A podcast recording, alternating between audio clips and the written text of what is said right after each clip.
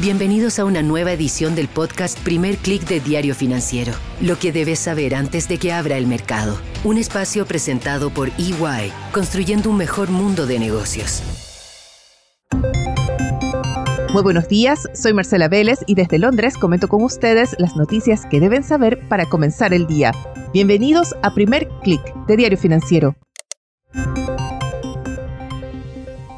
Muy buenos días, es martes 19 de septiembre, bienvenidos a Primer Click. Tenemos una jornada que está marcada por el alza del precio del petróleo, las expectativas en torno a los bancos centrales, nuevas proyecciones de crecimiento y desde el lado de las empresas el anuncio de reestructuración global del Banco Santander. Antes de hablar de cada uno de estos temas, revisemos qué está pasando en los mercados, donde la verdad es que domina la cautela. Hay un ambiente de espera, de expectativas antes del anuncio de la decisión de la Reserva Federal. Ya ayer tuvimos una sesión bastante débil en Wall Street. Los índices terminaron prácticamente planos, con cierta tendencia al alza. Hoy vemos que en Asia más bien dominan las pérdidas. La bolsa de Japón, que retoma las actividades, se pone al día son las acciones tecnológicas, son las acciones ligadas a la inteligencia artificial, dependientes de los semiconductores, las que arrastran principalmente al Nikkei. Tenemos también reportes de nuevos problemas, no, no problemas, pero sí de acuerdos para reestructurar deudas de parte de Country Garden y de Sunac, otro desarrollador inmobiliario de China, y eso pone el tono negativo en la región. El índice de Asia cae 0,25%. En Europa, por el contrario, los índices tratan de mantener alzas. El DAX alemán, sin embargo, registra una nueva pérdida. El Stoxx 600 sube apenas 0,10%. Los índices de Wall Street continúan planos, vemos ligerísimas alzas, así que todavía podríamos ver incluso un cambio de tendencia una vez que comience la sesión en Estados Unidos. Si vemos una caída más marcada del dólar, el índice global de la divisa cae 0,11%. Sin embargo, el retroceso del dólar no ayuda a las materias primas como suele suceder. Vemos que el cobre pierde 0,93%. También es una sesión negativa para la mayoría de commodities, incluyendo la soya, el maíz y el trigo. Pero el petróleo continúa al alza. Ayer se tomó un respiro después de que el barril de crudo Brent superó los 95 dólares. Esta mañana retoma las alzas. Vemos que el barril de WTI sube 0,85%, el crudo Brent 0,60% y se mantiene en el rango de los 95 dólares. Muy importantes son las declaraciones también del CEO de la petrolera Chevron, que anticipa que el barril va a llegar a los 100 dólares.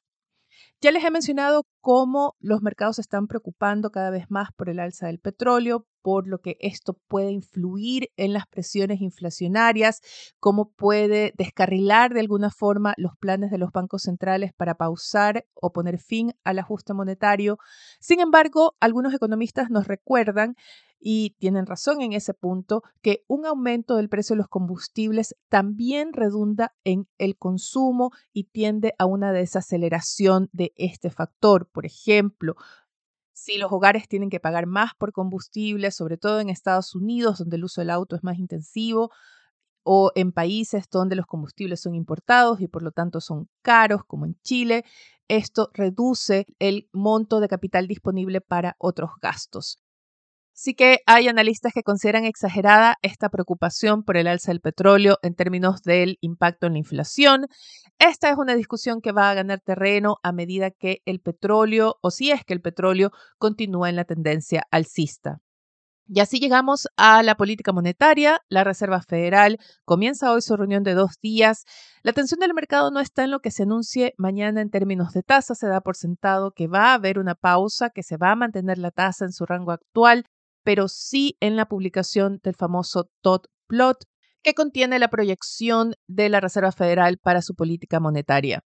Quiero mencionar una encuesta que publica esta mañana Oxford Economics. a 150 grandes empresas durante la primera semana de septiembre y lo importante del resultado de esta encuesta es que marca un giro en las expectativas de la política de los grandes bancos centrales se retrasan las expectativas para los primeros recortes de tasas.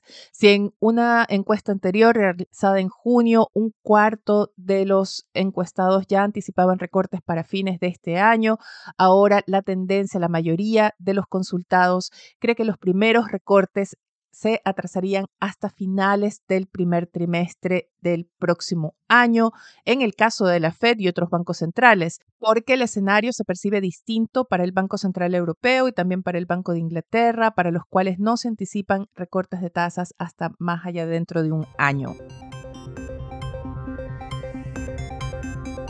Y ya que estamos hablando de proyecciones, quiero detenerme en el reporte que publica esta mañana la OSD con sus nuevas cifras para la economía global.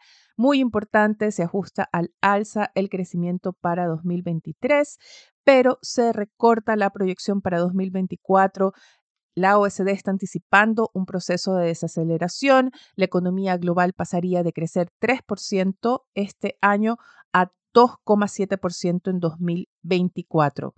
El organismo todavía considera que China va a alcanzar a crecer 5% este año, pero proyecta una desaceleración a una tasa de 4,6% para 2024.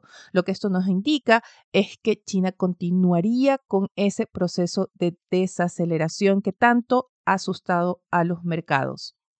Pero la desaceleración de Estados Unidos incluso sería mayor, pasaría de crecer 2,2% este año a crecer apenas 1,3% el próximo. Muy importante es que se ajustan fuertemente a la baja las perspectivas para las principales economías europeas. Muy importante para Alemania, se anticipa que va a terminar este año con una contracción de 0,2%, crecería algo así menos de 1% el próximo año, así que estamos hablando de un periodo bastante difícil para la principal economía de la eurozona. ¿Qué se espera para las grandes economías latinoamericanas? Se mejoran las expectativas para México con una expansión de 3,3 este año y 2,5% el próximo año, muy atado a esa desaceleración también de Estados Unidos. En el caso de México, para Brasil se mejoran las expectativas, se anticipa un crecimiento de 3,2% para 2023 y 1,7% el próximo año. La excepción es Argentina. La OSD recorta muy fuerte las proyecciones para la economía argentina. Se anticipa que va a terminar este año con una contracción de 2%, seguido por una contracción también el próximo año de en torno a 1,2%. Dos años consecutivos de contracciones es lo que está anticipando la OSD, con una inflación que se mantendría por encima del 120% para Argentina.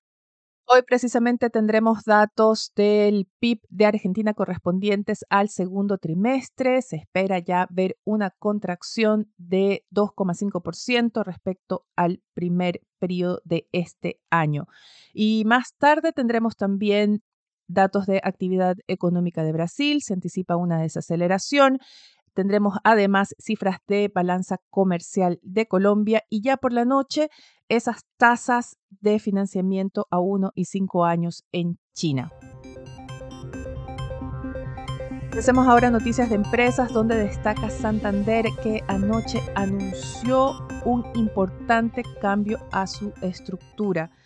Va a pasar a un modelo de negocios distinto, ya no de países, sino más bien de un diseño global. Se crean cinco unidades de negocios. Una será pagos, otra es banca corporativa y de inversión, la otra manejará administración de fondos y seguros y dos nuevos negocios.